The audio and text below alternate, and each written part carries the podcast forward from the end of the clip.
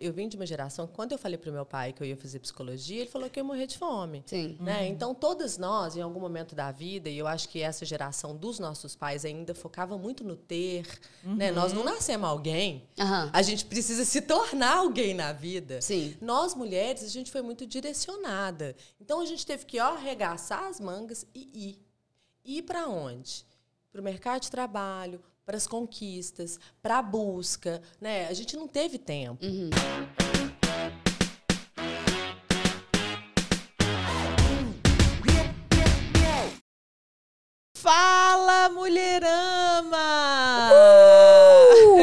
sejam bem-vindos a mais um podcast, Sejam entendeu? muito bem-vindos! Que delícia de programa hoje, hein, Ana? Como é que você tá, querida? Tô ótima, tô muito feliz, muito animada, muito feliz com o retorno que a gente está tendo, com Tá os programas legal que já foram mesmo, ao ar. Tá muito divertido. Poxa, um retorno tão legal, tão gostoso que a gente tem recebido das pessoas. É isso que a gente queria, né? A gente Não, tá e o no melhor caminho de tudo certo. é que eu tô chegando nos almoços de família, gente. As mulheres estão tão vendo, Ah, estão que escutando, delícia, é vindo comentar, entendeu? Inclusive, estão achando muito engraçado eu estar trazendo assuntos de maternidade. Eu me tornei uma mulher madura agora, gente. Esquece, tá? Ó, acabou. passou, passou, Eu não sou acabou. mais jovem, eu não sou mais adolescente, vocês me respeitam. E é claro que a gente tá aqui para iniciar mais um programa maravilhoso com uma convidada maravilhosa, com uma pauta perfeita, né? Porque a gente É, só faz a cara do aqui. programa, não é? É a cara a do faz. programa. Essa aí, essa mulher é muito especial, muito empoderada e a cara do nosso programa, que é isso que a gente quer trazer para vocês. Prepara para absorver tudo aí de casa. E antes da gente começar, não se esqueça de nos acompanhar em todas as nossas redes sociais. Então, aí na descrição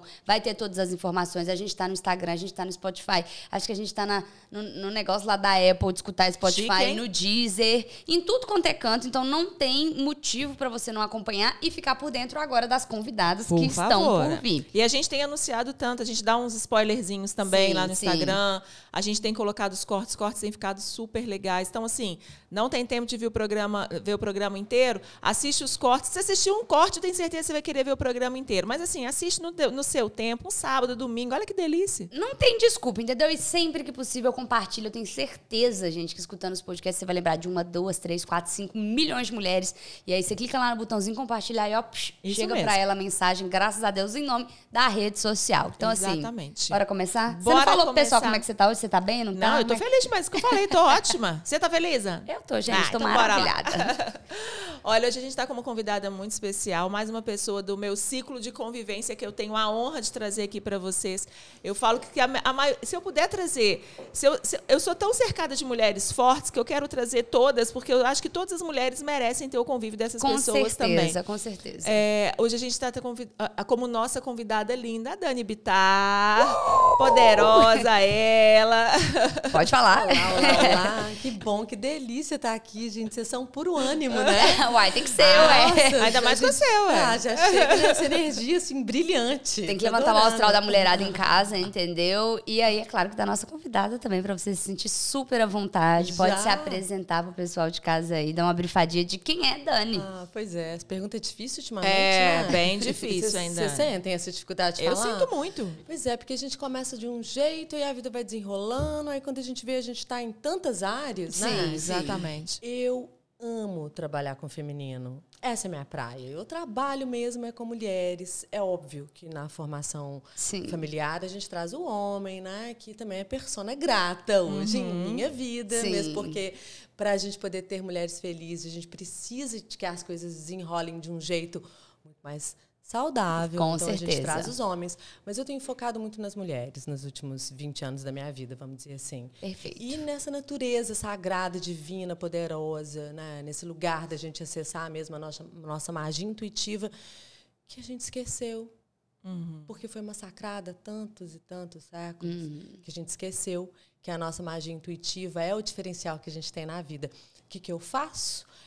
Eu cuido né, nesse, desse processo. Eu estou ali para não só para escuta, mas para despertar em todo mundo o melhor que a gente nem sabe que tem. Né? E, e- e, nesse contexto, caminhar junto. Né? Então, eu sou psicóloga, mas eu costumo dizer que eu podia ser pastora ou mãe de santo ou qualquer coisa do gênero, porque a psicologia foi o que coube na minha vida, porque eu sou psicóloga desde criança, né? É interessante isso. Assim, foi, psicologia foi algo que, que eu consegui trazer para a minha essência, que eu já, uhum. já, já existia em mim. Então, eu trabalho, tenho uma clínica né, de saúde mental materna e de Legal. cuidados familiares, né, principalmente no período gravídico puerperal, que é o mais complexo uhum. da vida.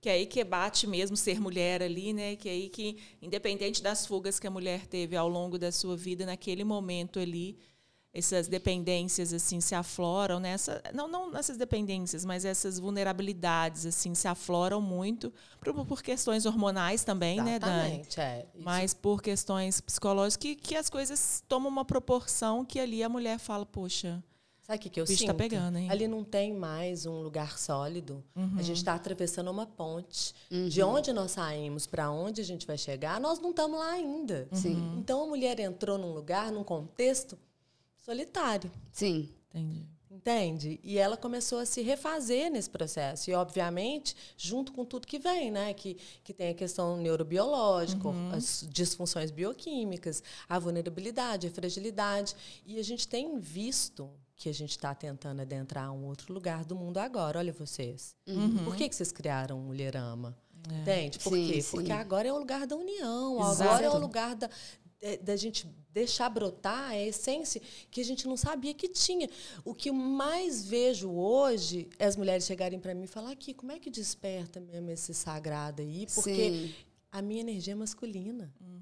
Eu posso explicar um pouco a diferença entre essa energia feminina e masculina, que não tem nada a ver com gênero. Uhum. Tem a ver com processo de vida. Né? Hum, que legal.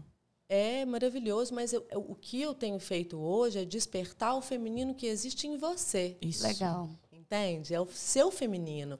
E não é só despertar o feminino que existe nas mulheres, é despertar o feminino que existe nos homens.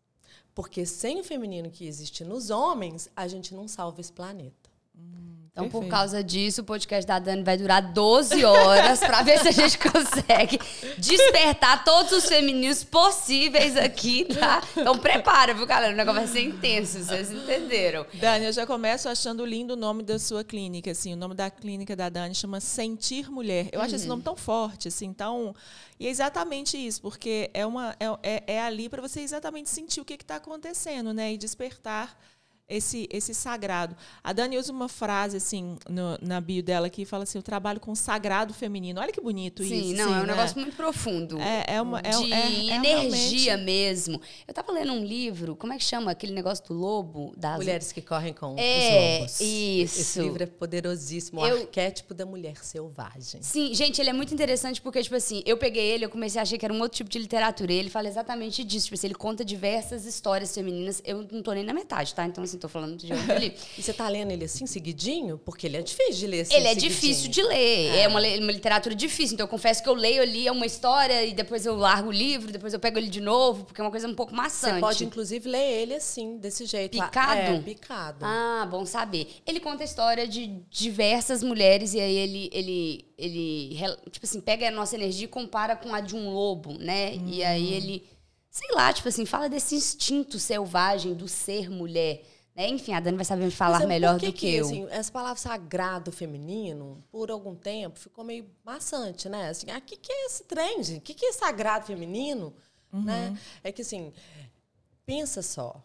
A gente chega aqui, até hoje, século XXI, 2022, a gente se coloca num lugar aonde toda a impulsividade, a intensidade, os ciclos, tudo isso tem sido deixado de lado Sim. nos uhum. últimos séculos, vamos uhum, dizer assim. Uhum. A gente aprendeu que a vulnerabilidade, a fragilidade, as emoções, elas não eram é, positivas, que a uhum. gente não podia levar em consideração isso. Sim. Que o, o, o, ideal seria a gente entrar num raciocínio lógico, né? ficar presa no intelecto, é, não ficar tão emotivo. Então, as mulheres foram se perdendo ao longo desses séculos. Sim Por, né, tirando que a gente foi queimado em praça pública, apedrejada, as mulheres que trabalhavam com ervas, as, benze, as benzedeiras, essas mulheres da magia intuitiva, elas foram mortas, uhum. perseguidas. Né? Isso está na nossa história, está no seu DNA, está no meu, está no seu. Sabe por quê? Uhum. Porque se a gente olhar para trás, a gente não sabe nem onde começou a nossa família. Sim. Então, nós estamos falando aí da sua tataravó, da minha, uhum. o que, que elas viveram. Esse processo está em nós. Sim. Então, a gente cresce com medo a gente cresce na escassez, a gente cresce na dificuldade de colocar a nossa magia intuitiva para fora. O que é magia intuitiva? É esse lugar que as mulheres sabem.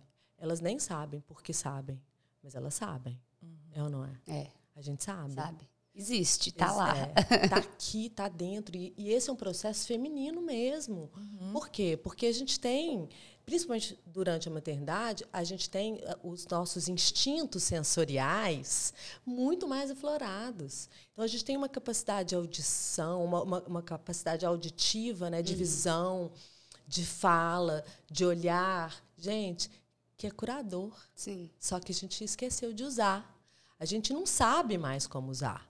E o meu trabalho hoje é despertar isso em você e dizer para você assim: Cadê essa fragilidade, essa vulnerabilidade tão maravilhosa que é o seu diferencial? O que, que você faz com isso? Uhum. Você tem medo? Você esconde? Você não deixa ninguém ver? Você se coloca numa posição rígida? Você, você foge da sua essência? Você sai do seu potencial máximo?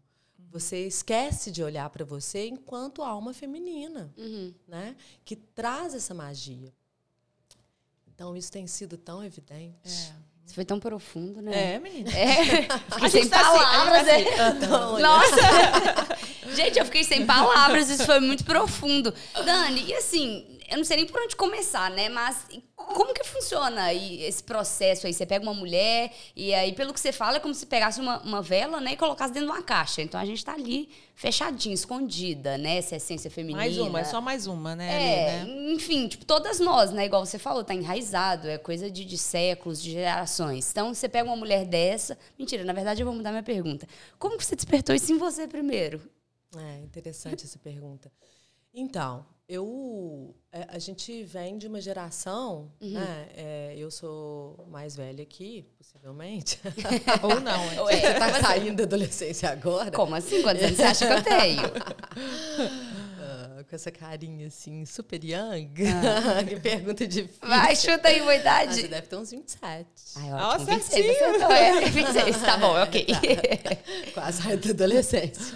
Quase, quase, né? Adolescência. É, mas olha só, você vem de uma geração, eu, uhum. tenho, eu tenho 47, né? Uhum. Então, assim, é, eu vim de uma geração, quando eu falei para o meu pai que eu ia fazer psicologia, ele falou que eu ia morrer de fome. Sim. Né? Uhum. Então, todas nós, em algum momento da vida, e eu acho que essa geração dos nossos pais ainda focava muito no ter, uhum. né? Nós não nascemos alguém, uhum. a gente precisa se tornar alguém na vida. Sim. Nós, mulheres, a gente foi muito direcionada. Então, a gente teve que ó, arregaçar as mangas e ir.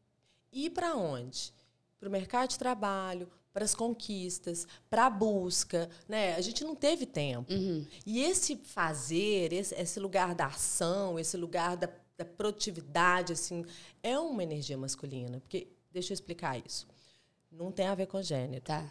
Yin e yang, olha que beleza. Uhum. Né? É, legal. Aquela coisa que se agrupa. Uhum. Então, essa energia feminina e masculina, ela mora dentro de nós. De cada um de nós tanto do sexo feminino quanto do masculino. Cada um é responsável por uma vertente, uhum. né, por um processo. O feminino ele tem o lugar do, do nutrir, do cuidar, do perceber, da intuição, da magia, da, da, daquela força que não é física, mas é uma força do olhar, é a força uhum. do cuidado, é aquela tenda vermelha uhum. que existiu durante tanto tempo. Uhum. O masculino tem aquele lugar da ação, do fazer, do construir. Durante muito tempo, nós mulheres, a gente agiu dentro dessa energia. Porque a gente precisava ir. Sim. A gente precisava ir, não dava tempo de não ir. A gente precisava sair para o mercado de trabalho, conquistar, acontecer, fazer, segurar esse lugar.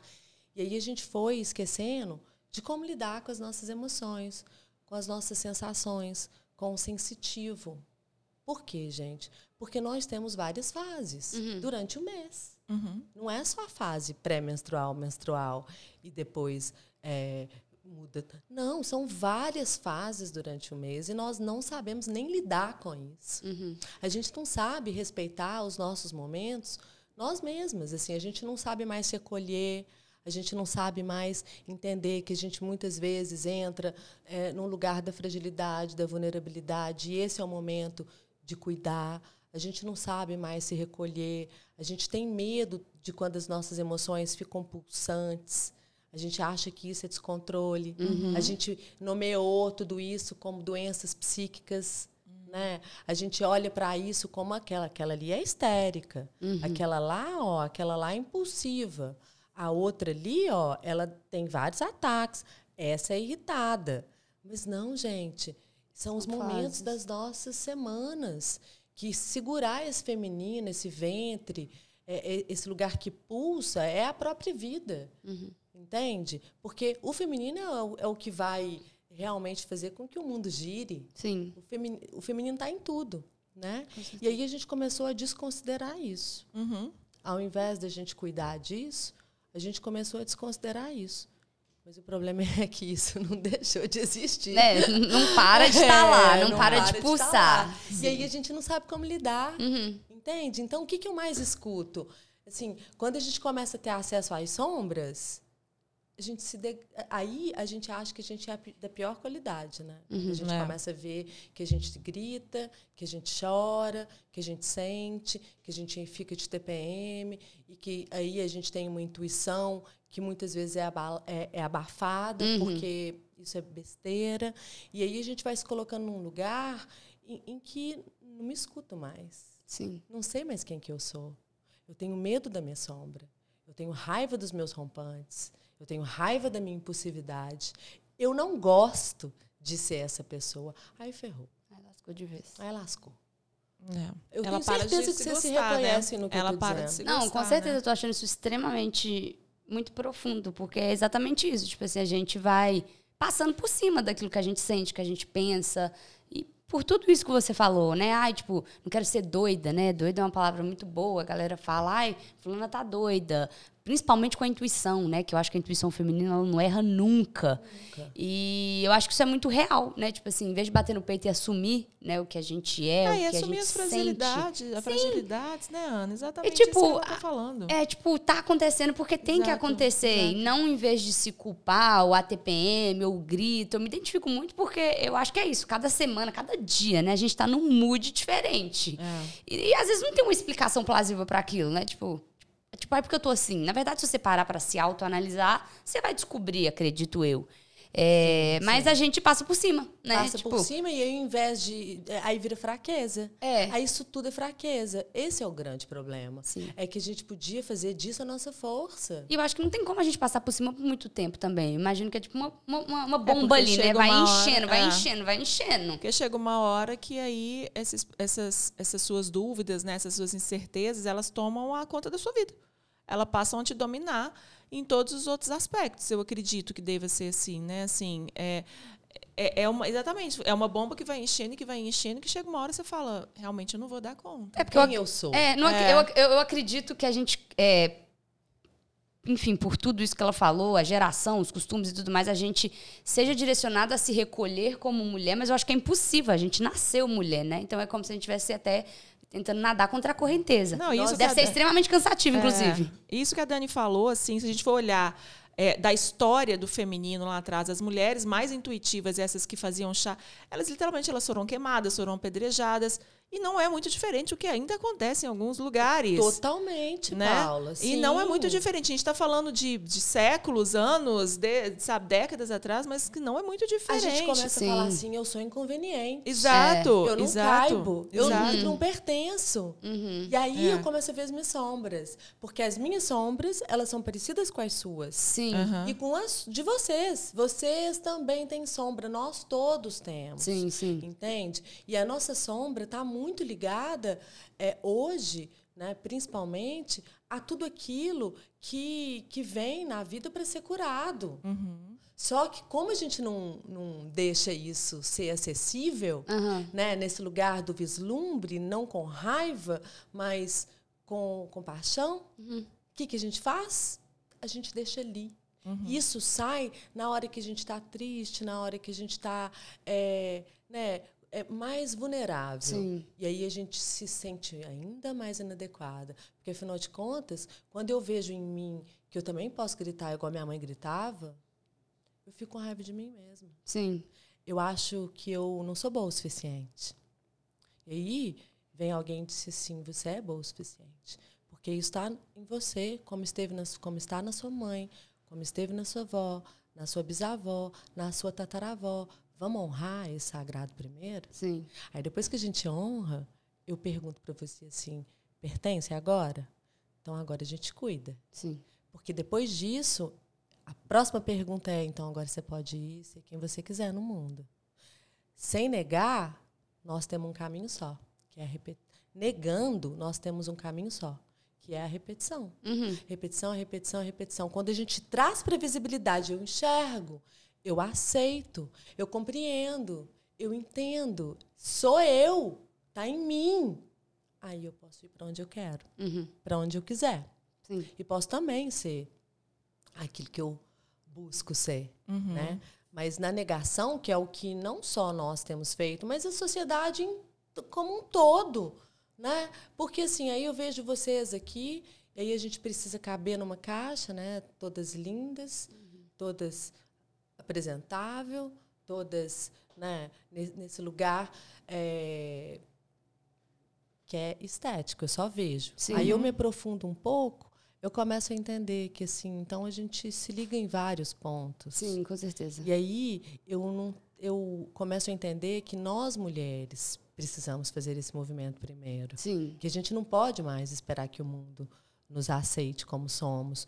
E, e por isso que o Mulherama é tão importante. Sim. Porque é, a vontade que eu tenho é de, de pedir assim, vamos então todo mundo dar a mão? É, é tipo isso. Vamos agora dar a mão, vamos entender que assim, grita mesmo, chora mesmo, sofre mesmo, menstrua mesmo, entendeu? E aí fica doida, é, é, grita com o filho e tenta voltar e pedir desculpa.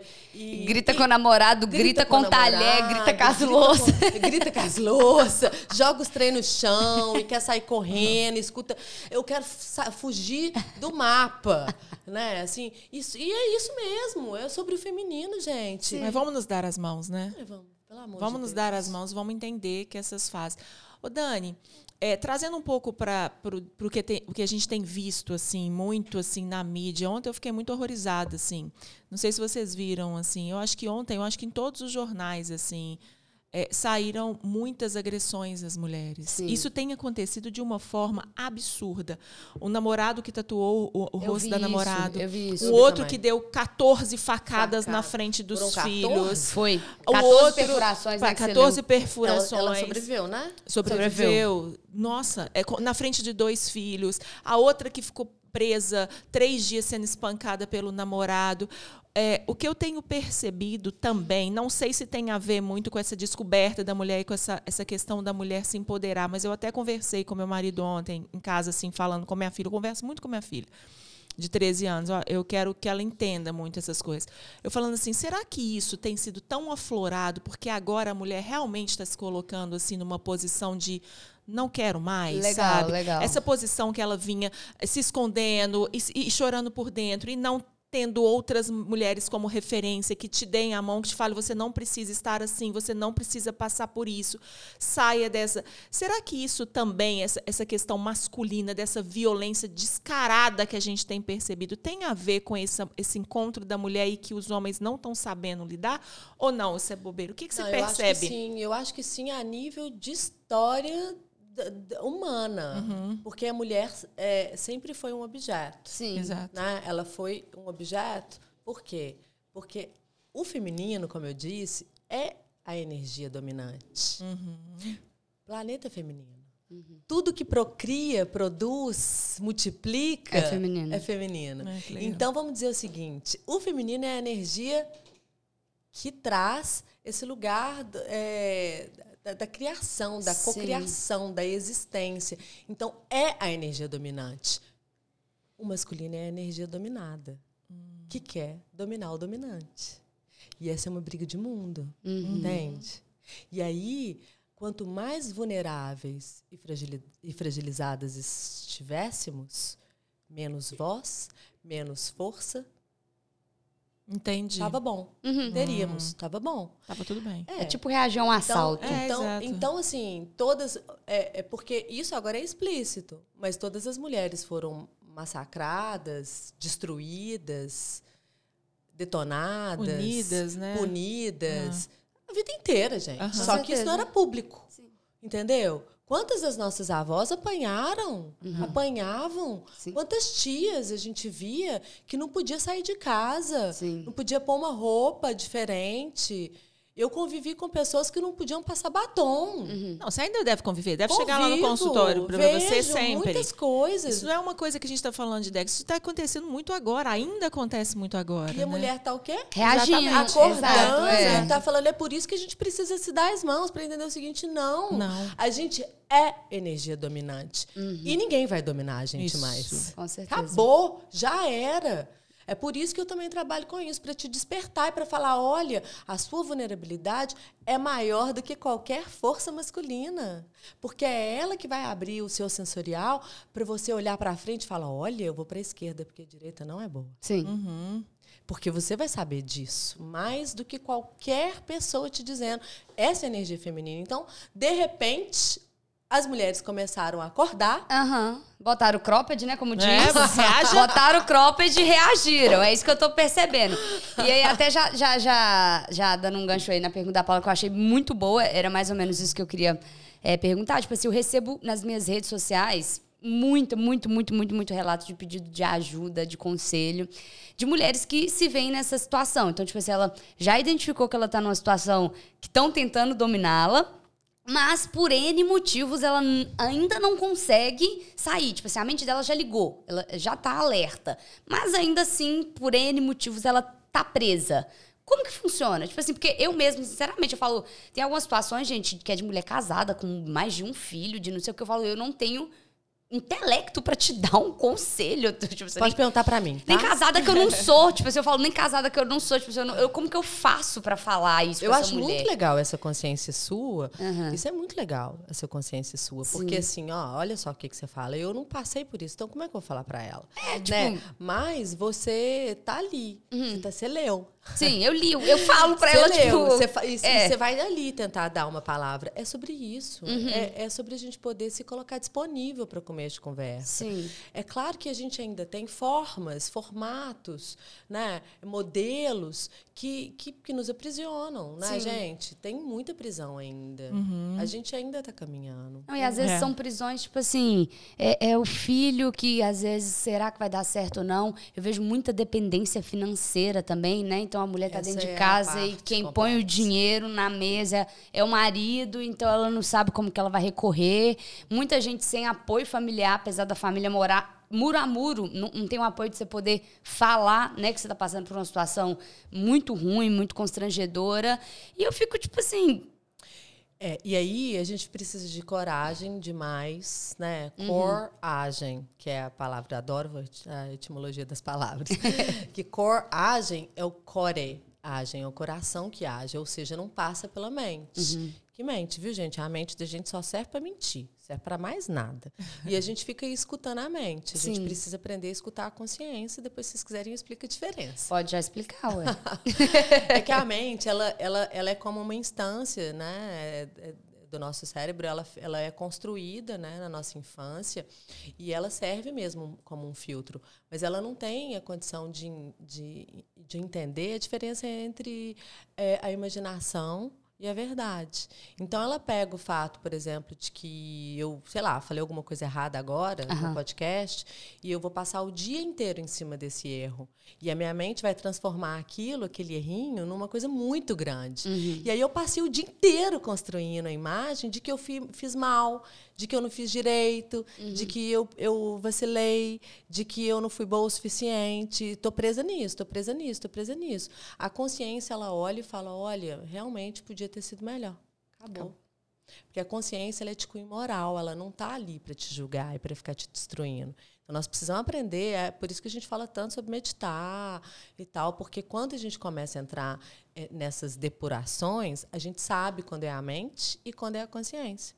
Eu, depois de muitas práticas de vida, né, eu fico poucos segundos, às vezes quando eu eu tô muito, acontece alguma coisa muito mais, né, que mexe mais comigo, eu fico às vezes 30 minutos, uma hora até perceber que eu tô ali e eu saio daquilo, como desligando a, mente, para de falar essas porcarias comigo. Uhum. Eu vou escutar a minha consciência. E aí eu não fico remoendo o meu erro ou qualquer coisa do gênero. Ou a culpa, a ou culpa. o medo, essas coisas. Né? Exatamente. Você não fica remoendo o, os problemas. Você, na sua consciência, você sabe que ele existiu e ponto. E né? ponto. E ponto. E vamos, ponto. vamos ver dali para frente. Né? E então é, é como se suas seguidoras. É isso que eu falo. A pessoa está numa situação ali que ela já identificou, então é meio que para ela agir antes de ficar ali é, pelo menos ela, ela, pelo menos quando a gente começa a trabalhar isso, a gente dá para ela o seguinte: não, tem nada de errado com a sua uhum. fragilidade e com seus medos.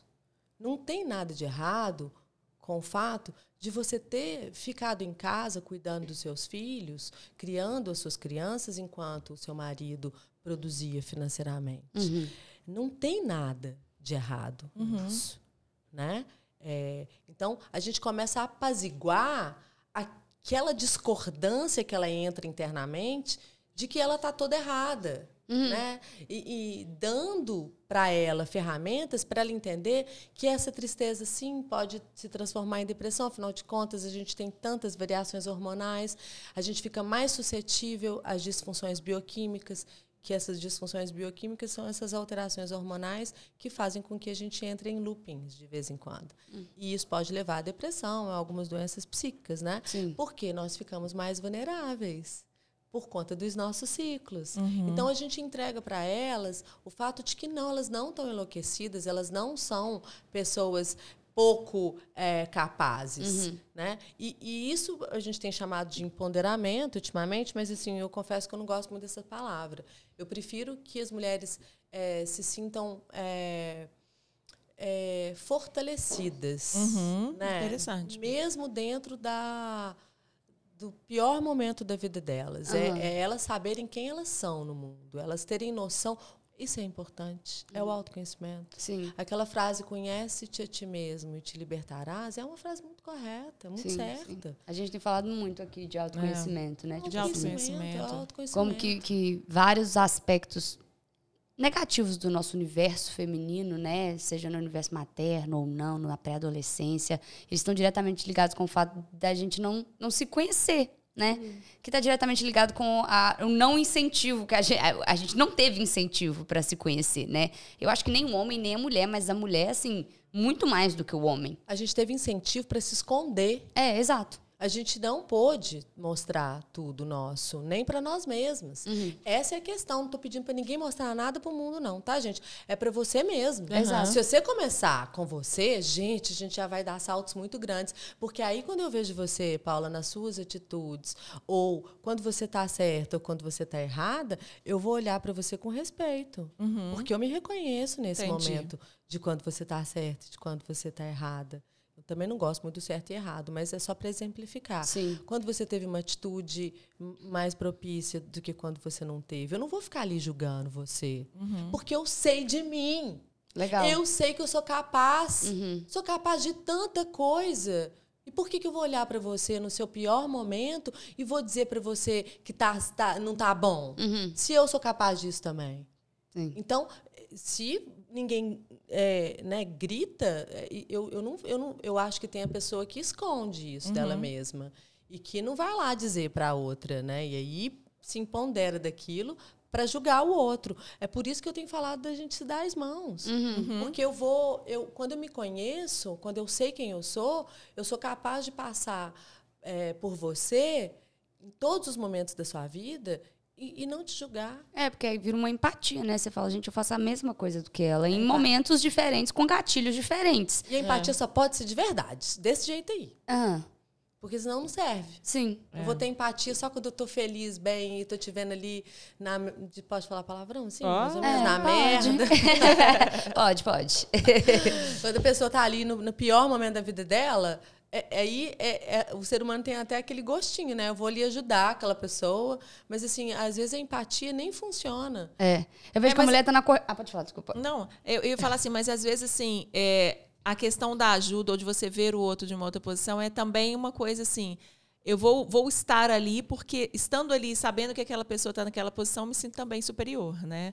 E isso não é empatia, É, né? isso que eu É isso Tipo que eu assim, tô eu, eu vejo que a mulher, eu vejo que a Exatamente. mulher hoje, a gente tá num cenário, tipo assim, é bem maluco. Tipo, muito avanço, muita conquista. A gente tá agora pensando de formas diferentes. Pá, legal. Uma segura na mão da outra.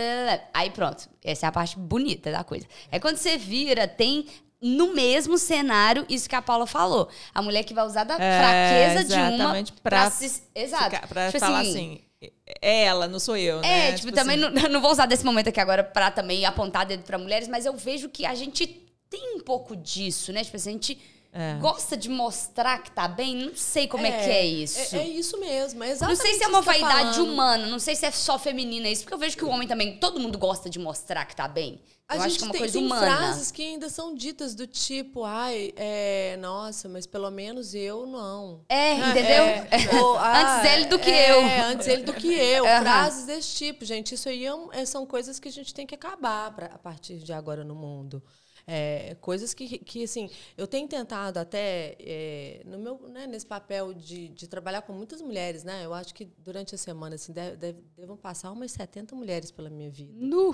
É, eu tenho tentado não ser aquela que vende algo, Uhum. uma fórmula mágica, Sim. um contexto de vida, um processo, porque isso não é real, isso não funciona. Sim. Eu preciso te ajudar a ser você, só você. Senão eu vou começar a dizer, nossa, mas assim, vamos ser todo mundo verde, ou todo mundo Aham. rosa, ou todo mundo azul.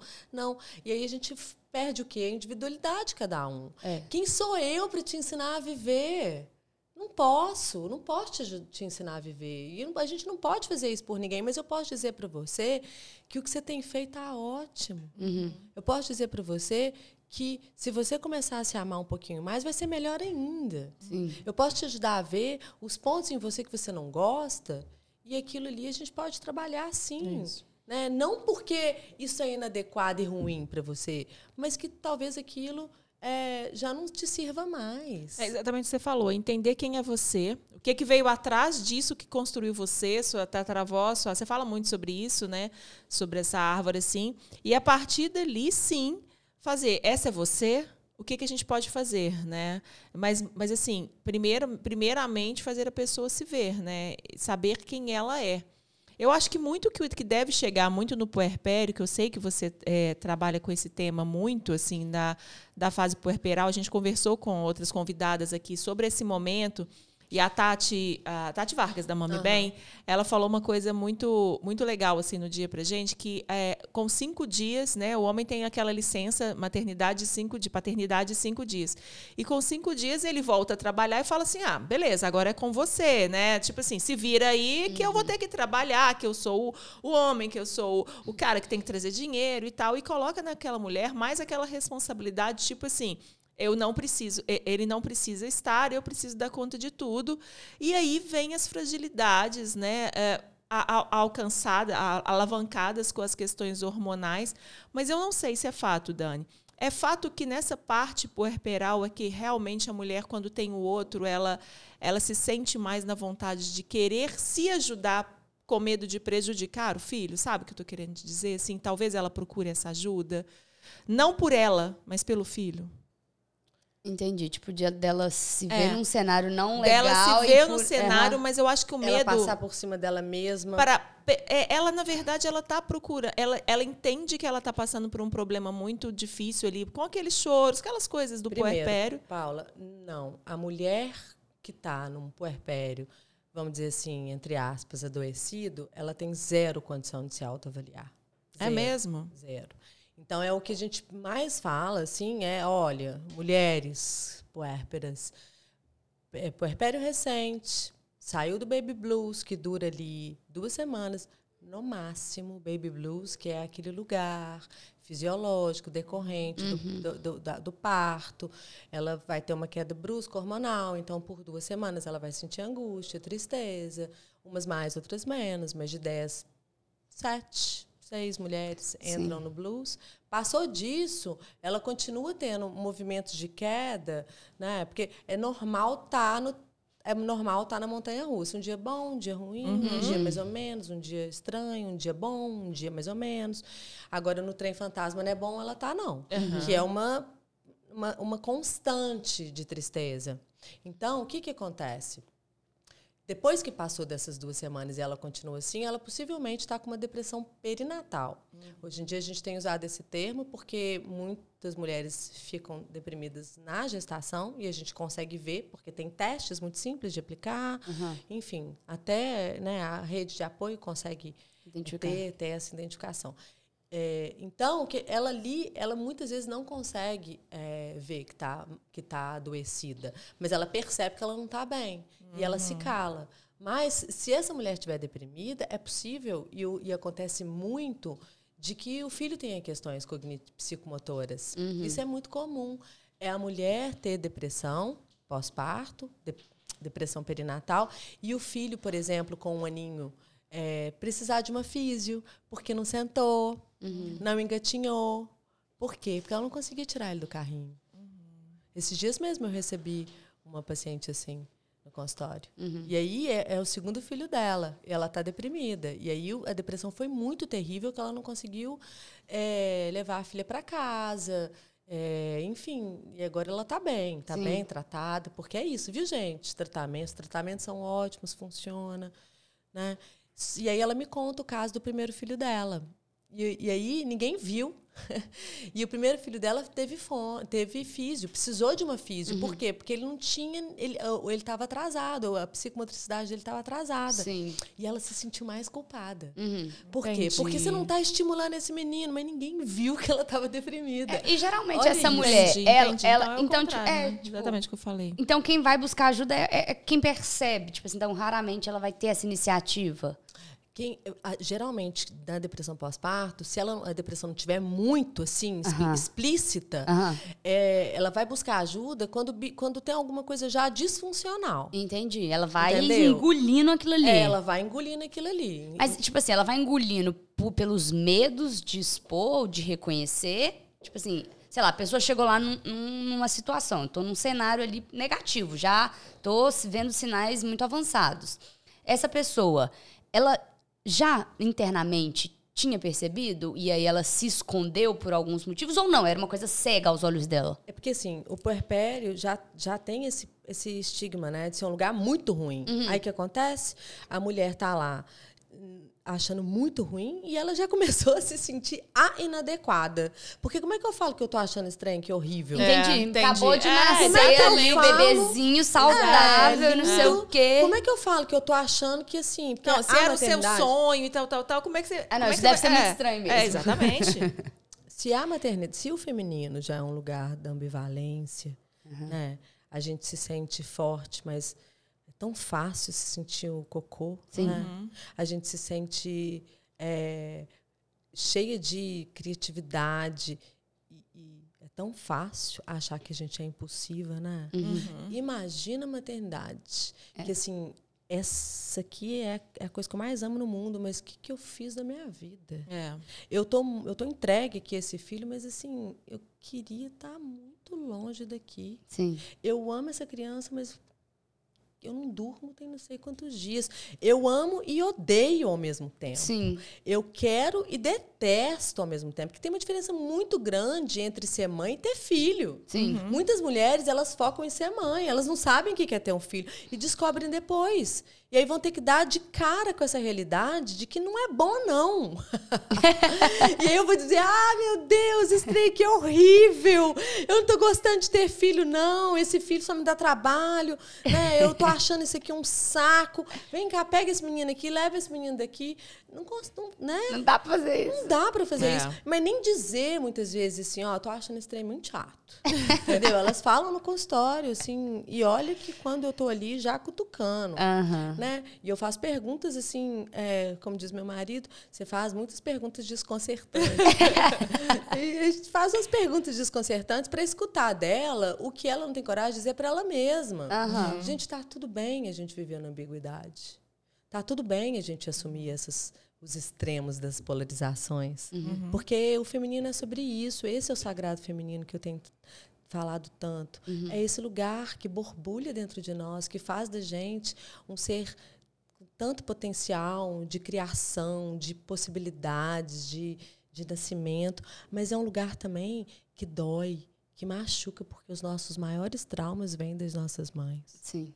Então a gente lida com o fato de que a gente é nutridora, mas a gente também cria traumas. Uhum. A gente é poderosa, amável, cuidadosa, mas a gente também tem um quê de rejeição. Uhum.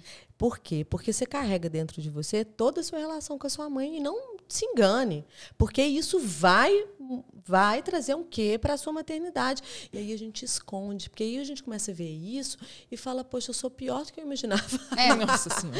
eu sou pior do que eu imaginava. E aí vem eu, né? Pessoas como eu no mundo, pessoas como vocês agora, uhum. né? O Mulherama, para dizer não, gente, isso também é do feminino. Isso também é dessa potência toda que nós temos, nós sim, somos. Sim, né? Uhum. Isso é dessa energia criadora que movimenta o mundo. Uhum. Gente, né? demais. É, muito legal, Dani. Assim, são muitos aspectos, assim. E eu fico muito feliz também. O que que, a, o que que você acha que as redes sociais para a mulher, para esse feminino, essa, essa exacerbação dessa questão da beleza, da estética, do perfeito, das vidas socialmente perfeitas, da, o que que isso agravou no peso da mulher hoje em dia se reencontrar como aquela pessoa que ela não se identifica com nenhum daqui, nada daquilo que ela está vendo? Você acha que houve um agravamento destas situações através das redes sociais? E você acha também que as redes sociais fizeram o contrário também? Elas trouxeram essa possibilidade, por exemplo, da gente ver tantas mulheres sendo agredidas e da gente falar assim, isso não é normal? O que, que você acha que essas, as redes sociais trouxeram de benefícios e malefícios em relação a esse peso feminino? É, eu acho, eu, eu, eu penso que assim, as redes sociais, elas, elas têm, elas têm, elas dão voz. Sim. Né? Elas, elas trazem visibilidade. Olha que trabalho lindo que está sendo uhum. realizado aqui agora, nesse momento. Né? Então, nós temos, a gente tem esse veículo hoje. Uhum. O negócio é o uso dele. Exato. Entende? Então, uhum. claro que os influenci... Primeiro que essa coisa de influenciador é uma palavra muito estranha, né? É. Eu, eu, já sinto. Segundo que é, tudo que fica só no estético, tudo que fica só no para fora, uhum. na minha concepção é muito raso, uhum. porque não aprofunda, né? E gera mais competitividade. Uhum. Tudo aquilo que, que in, incita o competitivo, né, a competitividade, principalmente entre as mulheres, é um desserviço. Desculpa, mas é um desserviço. Sim. Por quê? Porque é, eu tenho, como eu me vejo que estou em mim e acho que eu sou inadequada, que não tá bom, eu vou lá e vejo você. É. Aí eu acho que você, nossa, perfeitinha, Sim. maravilhosa. E aí eu começo a entender que se talvez eu não for eu, mas for você, eu vou chegar num lugar melhor. Uhum. Então eu começo a me descaracterizar, né, a achar que isso é possível, de ir se descaracterizando ao longo do processo. Uhum. E aí eu vou ficando muito. Eu, eu, eu, eu te sigo e tento é, ficar mais próximo ao que você diz, ao que você fala, né? Vou buscar ali é, fazer coisas diferentes na minha vida e fujo da minha essência. Uhum. Fujo de quem eu sou, fujo do fato que, não, gente, eu tenho cabelo anelado, meus cabelos são enrolados, eu não, eu não posso ficar alisando meu cabelo todo, todo mês para ficar igual você. Uhum. É, ah, eu, eu sou magra, eu, eu, de repente o meu corpo é assim, eu posso talvez é, malhar bastante, ficar um pouco mais forte, mas eu não vou ter que mudar o meu corpo inteiro, a não ser que esse seja o meu grande desejo. Uhum. E não porque aquilo está tá, tá me dizendo que aquele lugar é bom. Então, Sim. o que a gente tem que ter muito cuidado é não vender isso como um produto para todos. Entendi. Que é o mais difícil, né? Porque as pessoas estão ali, foi o que eu falei, trazendo uma fórmula mágica, um sucesso, algo que vai mudar a sua vida. Sim. Eu vou te vender uma fórmula aí, ó, Sim. que vai mudar a sua vida. Isso não existe. Porque tudo é questão de trabalho interno, autoconhecimento, o entendimento sobre as sombras que temos, sobre tudo que nos permeia, o trabalho sobre quem eu realmente sou e uma aceitação de quem eu realmente sou, para que eu seja a minha melhor versão, mas a minha melhor versão. Eu não posso ser a sua melhor versão. É, a internet faz as pessoas esquecerem um pouco do individual, né? Uhum. Tipo, delas quem elas são. É, e, e, e, tipo, eu falo muito disso na minha rede social, porque tem seis anos que eu trabalho com isso, né?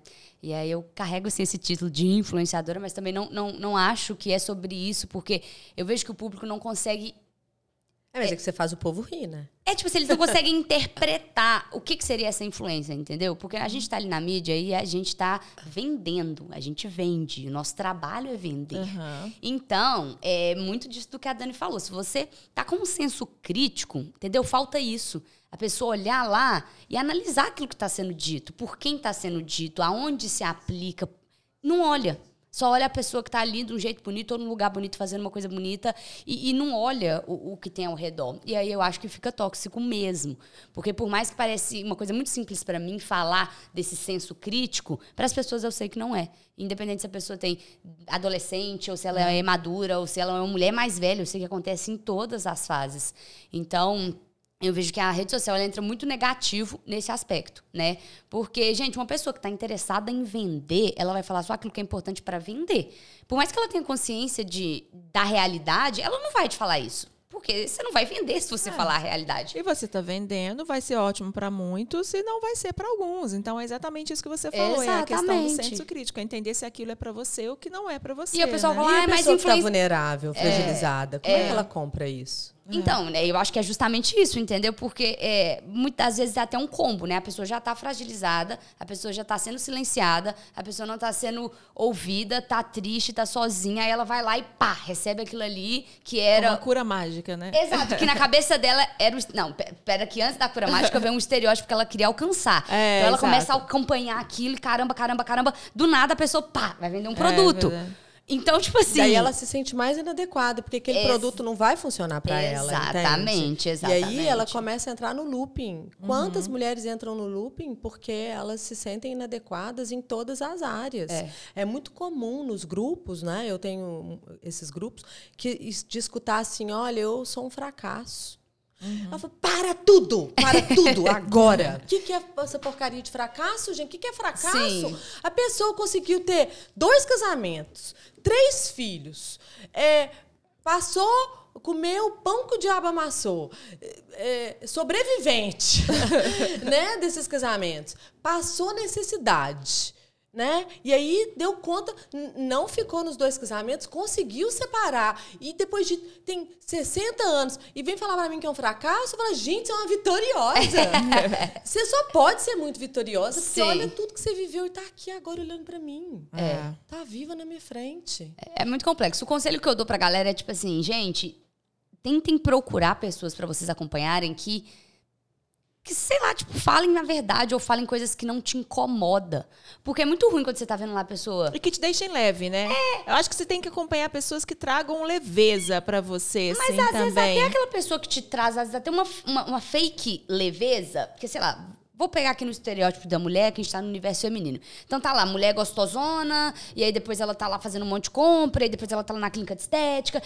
Tipo assim, no primeiro momento aquilo pra gente é prazeroso, se for o lifestyle que você gosta. Só que depois aquilo ali começa a ficar um negócio tipo. É, exato. O que, que esse raio dessa mulher faz? Que 24 horas por dia ela tá fazendo esse monte de coisa e eu não consigo tirar Fazer o esmalte. É. e eu não consigo tirar o esmalte da minha unha. É que a gente. Eu, eu penso, Sim. é isso aí, é, é, isso aí. E aquilo começa a ficar negativo. Então, é, quando acontece comigo, eu paro de seguir. Exato. Tem um monte de gente de influenciador extremamente famosa do meu ciclo de amizade. Que a pessoa fala, sempre o que, que fulana postou? Eu falo, não, nem, eu, nem, eu nem sigo fulana. É. Porque para mim é uma coisa que, tipo assim, eu, primeiro que eu sei que não é real, graças a Deus eu tenho oportunidade de estar dos dois lados da moeda, então eu sei que, que acontece nos bastidores de um influenciador digital. E eu sei que não é legal, porque inconscientemente eu tô. Que merda, queria estar, tá, não tenho, não posso. Que droga, não tenho dinheiro. Não, e é tudo raso. É, é raso. Sabe, é raso. raso. É por isso que eu tenho, eu tenho gostado muito dos podcasts, sabe? Uhum. Tenho mesmo, porque o podcast tem profundidade. É, é olho no olho, né? né? Eu, eu, gosto muito é, disso. Assim, e também. o que eu tenho mais sentido dificuldade nas mídias hoje é, é, é o que é, é, muito raso. É. Teve alguém que falou assim comigo: Nossa, Daniela, mas assim, dá para trabalhar com seus Instagrams, né? Porque olha só, você escreve esses textos aí de 150 mil palavras. Eu falei: Não sei se é diferente. eu não vou conseguir fazer uma propagandinha, um negocinho, porque o meu negócio é informativo. Uhum. É. Eu sou dessas que eu quero falar, eu, quero, eu tenho conteúdo, eu tenho muita coisa para falar. Uhum. Né? Aí eu pego as redes sociais. Geralmente, quando eu vou postar, é assim: sua legenda é muito longa. Uhum. Não cabe, eu tenho que ficar cortando. Sim. Por quê? Porque é, o Instagram é aquela coisa que você assim, bate bum, Imediatista. Tá ali. Né? É. Entendeu? Tem, a grande maioria das pessoas não leem os textos. Uhum. Sim. Estão ali olhando aquilo ali, a, a, imagem, a figura. Então nós temos que ter muito cuidado, gente. A gente precisa ter cuidado sim. Para não ser mais um peso em cima da gente. É, porque tem umas coisas ali, Paula, que eu fico lendo, eu falo, gente, mas isso aqui é bom para quem? É. é. Eu tenho vontade de ir lá falar com a pessoa, né? eu, eu tenho vontade, e de vez em quando eu falo. Uma coisa que eu tenho visto visto muito, por exemplo, hum. e eu inclusive falei esses dias com a Andressa, com a Andressa Reis, falei que eu vou gravar uns áudios para ela, vou fazer um para ela entender exatamente o que é puerpério, porque nem as pessoas famosas sabem falar de pós-parto. É. Elas não sabem. Elas é. não sabem. Teve uma outra aí que estava lá, né, postando enxoval e tal. E eu mandei um direct para ela. Falei que você está falando tanto da cadeira, você está grávida de gêmeos, né? Você está postando a cadeira. Você quer fazer uma live, não? E falar sobre o enxoval emocional? Ela me, nem me respondeu.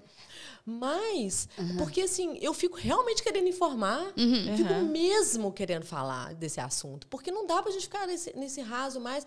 Uma mulher que tem um, uma grande influência e que está grávida e que se é, aprofunda da psicologia obstétrica e pode aprofundar da psicologia obstétrica, eu acho que ela tem uma, uma obrigatoriedade de falar a verdade uhum. e de falar sobre o que ela sente uhum. ou não falar nada. Uhum. Sim. Mas é, é um desserviço quando ela transforma aquilo no lugar mais bonito do mundo. Porque em algum momento tem uma pessoa ali que tem uma, um nível informativo menor, né? que tem um, um é, é, que não, que não vai interpretar aquilo de uma boa forma e Sim. vai achar que realmente tem alguma coisa ainda pior, que ela é, é muito é. inadequada mesmo. É, mas eu acho que isso tem dado um pouco tipo assim, gradativamente uma diminuída. Eu também tenho tem percebido. Eu tenho, eu tipo assim, percebido. pelo menos as pessoas estão acordando, né? Estão é. acordando e tipo assim, é, eu vejo também que as pessoas não estão que... se sustentando mais nessa mentira demais, porque o público então, eu acho exato. que tá mais o exato. público já tá tipo assim, oh, isso é mentira, é, para de romantizar e, e eu é. vejo que tipo assim, às vezes a pessoa não vai ter uma, uma, uma informação, uma graduação, um estudo naquela área, às vezes ela é só uma influência, tá, ela é de outro universo, mas ela tá uhum. grávida, igual ela falou, uma janela de informação. Eu vejo que pelo menos elas tentam então, assim, galera, não tô bem. É, exato. Não tá legal. Tipo assim, elas pelo menos avisam. É. Vai sumir, às vezes não vai trazer informação, não vai fazer uma live, mas, tipo assim, ou oh, deu ruim aqui. Uhum. Entendeu? Não é tudo isso que a gente está imaginando. Então, eu tenho acompanhado relatos assim mais é, de perto. Eu também tenho visto é. isso, graças a Deus. Eu acho importante a gente ter esse canal, porque é a tendência, né? É. A internet, a, as mídias, podcasts, é, é, é, isso que a gente tem que trazer. E isso é muito bom, porque também, Dani, aí entrando no outro aspecto, a gente traz voz e a gente traz visibilidade a temas que você já vem trabalhando há anos e anos e anos, mas que as pessoas até o momento não conheciam, né? A internet ela tem esse poder da visibilidade também. Dúvida. E isso se aplicou muito ao trabalho que a gente faz no grupo Colcha, né? Sim. Quando quando que a gente vamos pensar assim de um, de um passado pré, passado recente, não é nem passado, um passado recente que a gente ia conseguir postar numa rede social uma foto de um bebezinho morto, Nossa. sabe?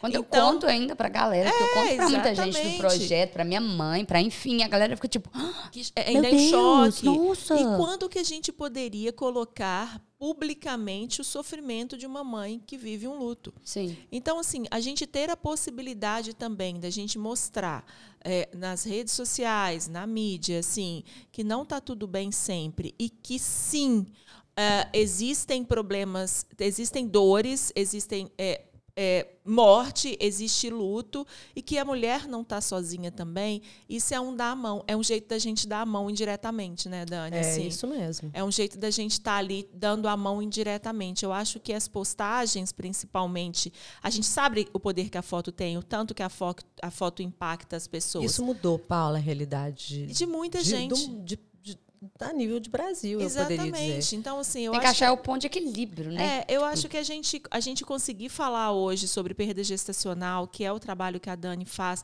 A Dani hoje é referência no Brasil inteiro de falar sobre luto materno, sabe? E, e, e, e Ana, é impressionante, assim, nos nossos encontros, assim, as mulheres ainda sofrem um luto silenciado com medo de achar que a dor dela é, é dela. Que Sim. aquilo não acontece com outros, sabe? Que aquilo, que aquilo é uma punição, por exemplo que aquilo só está acontecendo com ela. E quando você fala isso abertamente, quando você traz essas dores assim publicamente, isso ameniza assim, fala assim, poxa, ela também ela também está passando por isso, sabe? Sim, Poxa, você te tira daquele lugar que você falou assim da, da, da, da, da mente, né? Que é só você, que é você que está se culpando e tudo, e vai para um outro lugar. E né? traz uma visibilidade, Paula. Assim, eu acho que essas fotos, né? O, o, o, trabalho que você faz ali com as fotos é algo que assim, eu acho que você tem, você conhece a dimensão disso, mas é, é, é, é times sei lá quantas vezes de, de importante é isso, esses registros. Porque o trauma, né, é, ele não se configura no evento em si. Ele se configura na não identificação, na, na, na negação. O uhum. que, que é isso? O trauma ele só se instaura quando a sociedade não reconhece uhum. aquela dor, uhum. nem o filho. Então, não é o evento em si que traz o trauma, mas o reconhecimento desse evento. Porque aí a gente tem um bebê real que vira um bebê fantasma. A partir do momento em que esse bebê vira fantasma, acabou, o trauma se instaurou. Uhum. Porque a mulher não só vai ter que viver a dor e o sofrimento dela, como ela vai ter que lutar pelo reconhecimento daquele próprio filho. Sim. Então ela tem duas dores ali intrínsecas e que andam juntas. Então, quando a gente mete a boca no trombone, uhum. vai lá e fala: Ó, oh, filho, Tá na árvore genealógica, põe fulano aí. Sim. Fulano tá aí, ele é seu filho, tá aí, faz parte da sua, da sua rede. Ele uhum. não é, ele não é o seu, o seu, ele é o seu primogênito, uhum. ele é o seu segundo filho. A gente coloca visível, tá ali, esse filho não precisa, você não precisa mais lutar para que esse filho tenha reconhecimento, ele já é. Uhum. Ele já é.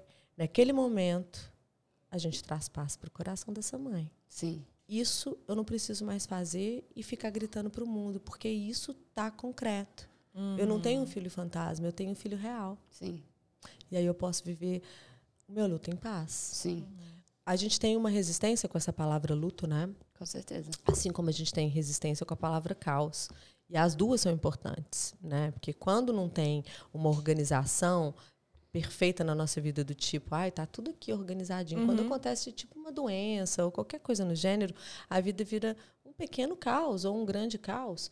E que esse caos ele vai acontecer para trazer um movimento para a reorganização dessa família. Então, gente, o caos às vezes é importante, tá? Assim como o luto. A gente precisa parar de achar que o luto é um estágio que precisa passar rápido. Uhum. As mulheres enlutadas que perdem seus filhos, elas vão viver com esse luto pela vida. Sim. É, vão, ter, vão viver com a dor de alguma forma. Né? E aos poucos a vida vai trazer outros movimentos, outros processos, em algum outro momento, outras investidas, outras possibilidades. Eu sinto dor pela é, pela perda daquele filho, mas eu também agora sou capaz de rir, eu sou capaz de fazer outros planejamentos. Tenho os meus momentos em que eu vou para o quarto e choro, uhum. mas amanhã eu consegui almoçar com você. Uhum. Tem os meus momentos em que eu não quero falar com ninguém, mas já consegui voltar para o trabalho. Então, dentro desse processo, o luto está ali. E ninguém precisa é, se apressar em tirar ninguém da dor, não, gente, porque Sim. a dor ela é igualmente válida no crescimento. Não, e, e, eu tenho certeza que a energia que você gasta vivendo o luto, né, respeitando e vivendo, sabendo que ele existe, ela com certeza deve ser muito menor do que a energia que você deve gastar para esconder aquilo, né? Tipo assim, para evitar de sentir. Porque eu acredito que é uma coisa que você, por mais que você evite uma hora, você vai sentir. E você adoece. Na hora que você procurar a cura, é. você vai sentir. O que, que a gente evita na sua vida? O que, que você consegue evitar? Nada. É, muita coisa não. É, é pouquíssimas coisas. Uhum. O que, que a gente controla? Mal, Nada. mal que a gente come. Exato. Nem isso. Uhum. Que a gente veste, talvez. A gente controla um bocado os nossos horários, mesmo assim tem os imprevistos, né? uhum. né? A gente precisa mesmo, gente, entrar na fluidez, na é. flexibilidade. É. A gente precisa lidar com o possível, com o que é, com o que tem. Com o que deu para fazer. Com o que a vida trouxe, é com, com os fragmentos. É, é, porque assim, eu, por que, que eu falo muito de luto, de morte? Por que, que deu certo eu falando de morte? Uhum. É porque eu não acredito na morte. Uhum. Eu, eu realmente sou daquelas assim, não tenho uma religião, mas eu tenho o meu contato com o divino e eu tenho contato mesmo com o divino. Uhum. Eu aciono o divino. Uhum. Eu não falo do sagrado feminino e desse lugar da vida eterna sem experimentar isso eu mesma. Uhum. Eu vivo isso. Eu quando eu paro para fazer as minhas orações e entro no silêncio, eu, eu vejo o mundo fluido na minha frente. Eu tenho acesso a, a, outras possibilidades, eu enxergo ela. Uhum. Então, quando eu falo de eu, eu falo dessa existência aqui, eu percebo essa existência aqui no plano material, mas eu percebo as existências nos planos espirituais também. Sim. E eu vou 100% segura falar disso. Uhum. Porque eu sei dentro do meu coração, né? Toda hora eu falo. a pessoa toda hora bate a mão no microfone. Então, eu sinto dentro do meu coração e quando eu sinto isso dentro do meu coração, eu preciso acolher a minha verdade até para eu poder fazer isso para o uhum. mundo, né? Uhum. E obviamente algumas pessoas se identificam, outras não, é. e tudo bem. Mas eu, eu trabalho com a minha verdade. É. Esse é o mais, isso é o mais importante. Você trabalha com a sua verdade. Você trabalha com a sua verdade. É, mas eu, eu, eu, me sinto leve também. Eu, eu também acredito na vida eterna, né? Tipo, eu, eu acho que tem um propósito muito grande para o tão pouco que a gente vive aqui, né? E eu acho que essa coisa de. Eu falo sempre, né? A gente não tem como controlar nada, não cai. Nada acontece, né? Nem tipo uma assim, folhinha da árvore. Nem uma né? folhinha da árvore, é que eu tô falando de Deus, mas, enfim, cada um aí tá falando, né, do, do que acredita. Então eu acho que isso me traz mais leveza né? Porque quando eu falei, falou, ah, mas então por que, que você queria? Mas por que isso? Isso não é uma forma de querer levar a vida mais leve, ou de querer empurrar com a barriga, mas eu falo, gente, mas é verdade. Tipo assim, quanto mais você tenta controlar, menos controle você tem, mais perturbação você tem, mais você se sente insatisfeito, incapaz. Quando você entende que não é porque você não consegue que você não consegue controlar, ninguém consegue controlar nada tipo, as coisas, tipo, fluem, né? Tipo, aí a galera fala, nossa, mas parece que você não liga muito para as coisas. Mas eu não acho que é, tipo, isso. Pode ser que seja. Mas, tipo, uma forma de... Veio, não ficou? Foi. Veio, não gostou? Que pena. Veio, foi isso, legal. E vou indo.